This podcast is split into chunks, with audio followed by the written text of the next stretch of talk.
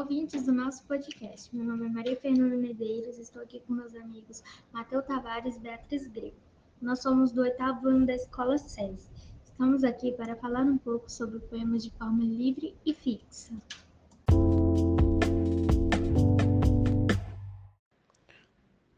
Os poemas de forma fixa são poesias do gênero lírico. Os poemas de forma fixa sempre vão seguir uma regra de estrutura, ou seja, eles sempre vão ter a mesma quantidade de versos, a mesma quantidade de estrofes e sempre vão conter rimas. Os poemas de forma fixa são a ode, a canção, o madrigal, a elegia, a écloga e os haikais. Já os poemas de forma livre são totalmente ao contrário dos poemas de forma fixa, pois eles não apresentam nenhum tipo de padrão definido de métrica, ou seja, eles não precisam seguir uma certa estrutura podem ou não ter rimas e podem ou não ter a mesma quantidade de versos e estrofes. Na ode, a gente tem a caracterização de fatos históricos, religiosos, de amor ou prazeres. A ode ela não segue uma ordem rígida de estrutura, mas na maioria das vezes ela costuma ser dividida em estrofes iguais. Uma ode muito legal que eu conheço é a ode do autor Friedrich Schiller. Ó oh, amigos, mudemos de tom, entoemos algo mais prazeroso e mais alegre. Alegre e formosa centelha divina, filha de Eliseu. Ébrios de fogo entramos, em teu santuário celeste. Tua magia volta a unir, o que o costume rigorosamente dividiu todos os homens e irmanam ali. Temos também a canção, que é uma composição curta, que pode ser melancólica, mas ela permite todos os temas. E nem sempre ela é destinada para ser cantada. O madrigal é uma composição curta, destinada a homenagear alguém, geralmente pregada em redondilha ou mesclar versos de 6 a 10 sílabas. Um tipo de madrigal é do Manuel Bandeira. O que eu adoro em ti não é a tua beleza, é a beleza em que nós existe. A beleza é um conceito a beleza é triste, não é triste em si, mas pelo que há nela, da fragilidade e incerteza. O que eu adoro em ti não é a tua inteligência, não é o teu. A égloga é uma composição feita para celebrar a vida no campo. E por fim, os saikais, que são um tipo de poema japonês composto por 17 sílabas, distribuídos em apenas três versos, o primeiro de cinco, o segundo de sete e o terceiro de cinco sílabas, e um de seus exemplos é do Milo Fernandes. Você pode crer, o pior cego é o que quer ver. Bom, tratando-se né, do conteúdo específico, vocês pediram para que eu falasse um pouco sobre o poema de forma fixa. Existem poemas de forma livre e poemas de forma fixa. Poemas de forma livre são aqueles que não se preocupam em ter, em seguir nenhuma estrutura, nenhuma medida. Assim como vocês aprenderam né, a métrica que é a questão da escansão, de ver, observar se um poema segue ou não um padrão. Se ele segue um padrão, nós dizemos que ele está metrificado. E o poema, quando ele está metrificado, é, é aí que vai chegar, é o que vai chegando aí no que nós chamamos de forma fixa. Acontece que não é só estar metrificado.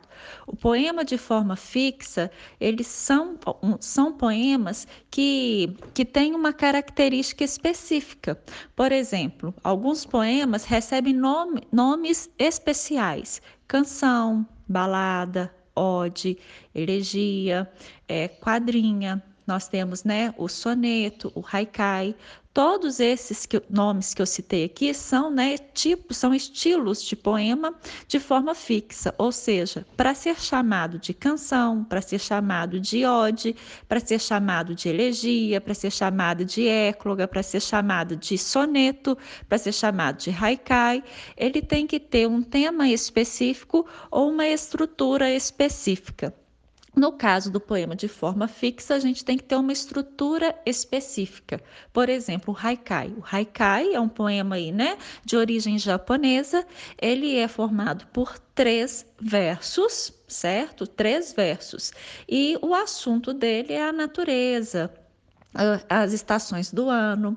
E aqui no Brasil tem-se né, uma característica muito forte de colocar o primeiro e o terceiro verso com cinco sílabas poéticas, o verso do meio com sete sílabas poéticas, sendo que o primeiro e o e o terceiro tendo uma rima entre eles e o, e o verso do meio com uma rima interna. Não é obrigatório seguir esse padrão de rima, nem de cinco, sete, cinco sílabas poéticas, mas é muito seguido ou tenta se aproximar o máximo possível dessa estrutura.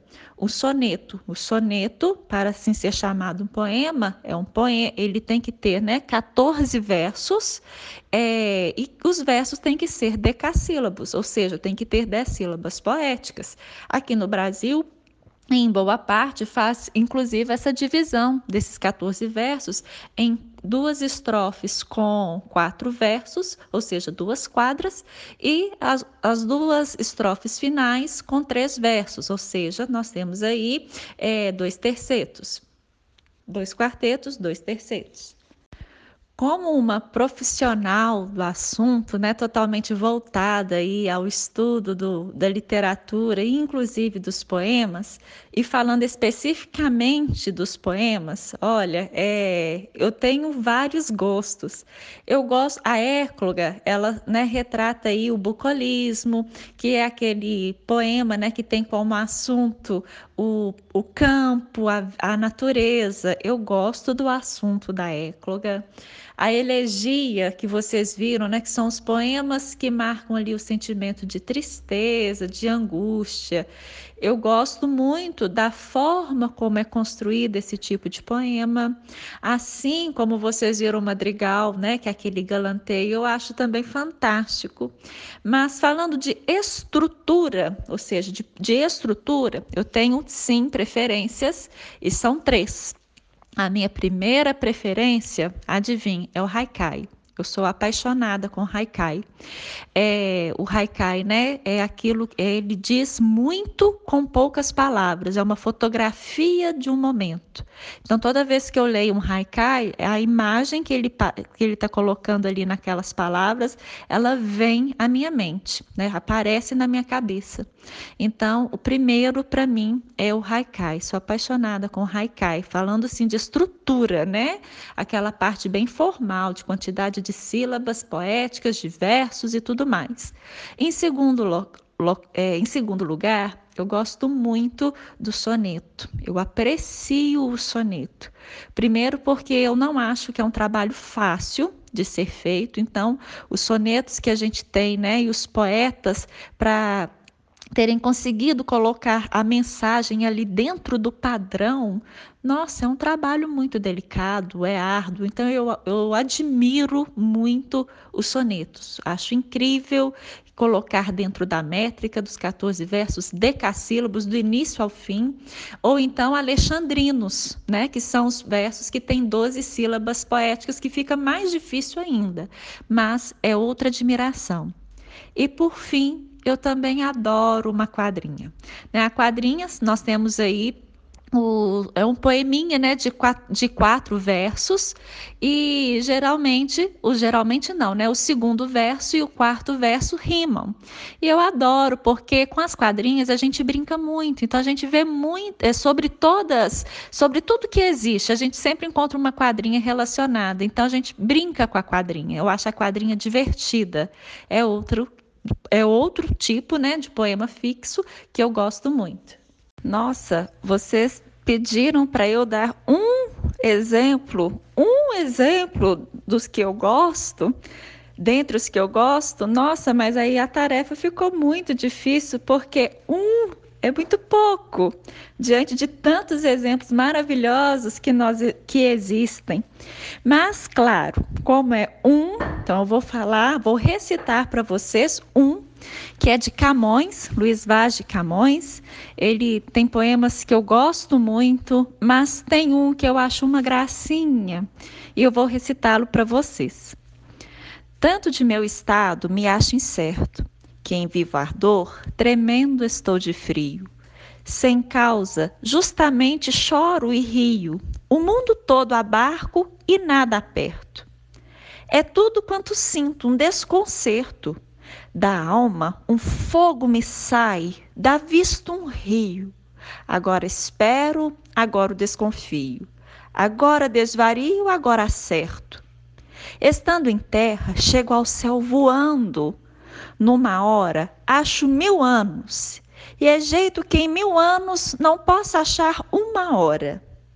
Se me pergunta alguém por que assim ando, respondo que não sei, porém suspeito, que só porque vos vi, minha senhora. Eu acho lindo este poema, é uma declaração, né, do sentimento da paixão acontecendo aí no coração de alguém que começa a amar. E eu acho isso uma delícia, é uma das coisas da literatura que eu amo trabalhar e falar, as emoções nas pessoas. Um grande abraço para todos vocês. Agradeço imensamente o carinho e esse convite. Mais uma vez, um grande abraço. Os poemas de forma livre são poemas que não seguem regras clássicas de estrutura. Geralmente não têm a presença de rimas. Pode falar sobre variados temas. Os versos livres são versos que não seguem um padrão de métrica definido, ou seja, não obedecem às formas fixas.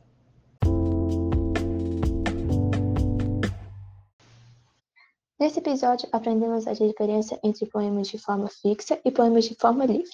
Obrigada a todos por ouvir o nosso podcast. Quero agradecer especialmente a nossa professora Roberta por dar o seu depoimento sobre poemas de forma fixa e livre.